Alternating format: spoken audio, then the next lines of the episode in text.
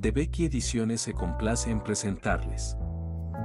Los tomates, cultivo, cuidados y condejos prácticos. Por Enrica Boffelli y Guido Sirtori. El tomate pertenece a la familia de las solanáceas, junto con otras especies hortícolas como las patatas y las berenjenas, a las que se parece sobre todo en las flores y en los frutos.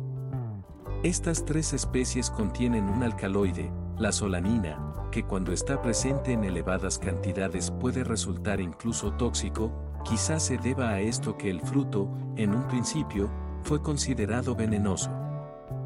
El nombre asignado por Linneo fue Solanum lycopersicum L, que quedó como designación oficial. Posteriormente, Mitch cambió el nombre por Lycopersicum lycopersicum o Lycopersicum esculentum, afirmando que las diferencias con las otras plantas del género Solanum, como la patata y la berenjena, eran sustanciales, de manera que quedaba justificada la creación de un nuevo género.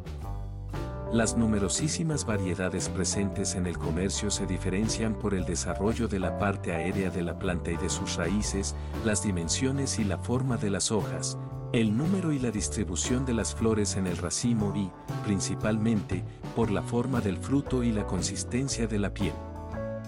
Todas las variedades tienen el tallo verde y herbáceo, inicialmente derecho y más tarde curvado, y pueden ser cultivadas verticalmente unidas a una estructura de soporte o sobre hilos en el cultivo en invernadero, o directamente sobre tierra.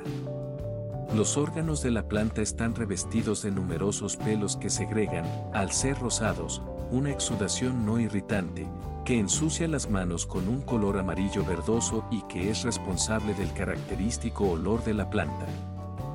Si desea conocer más sobre la los tomates, cultivo, cuidados y condejos prácticos, puede encontrar el libro en la presente plataforma.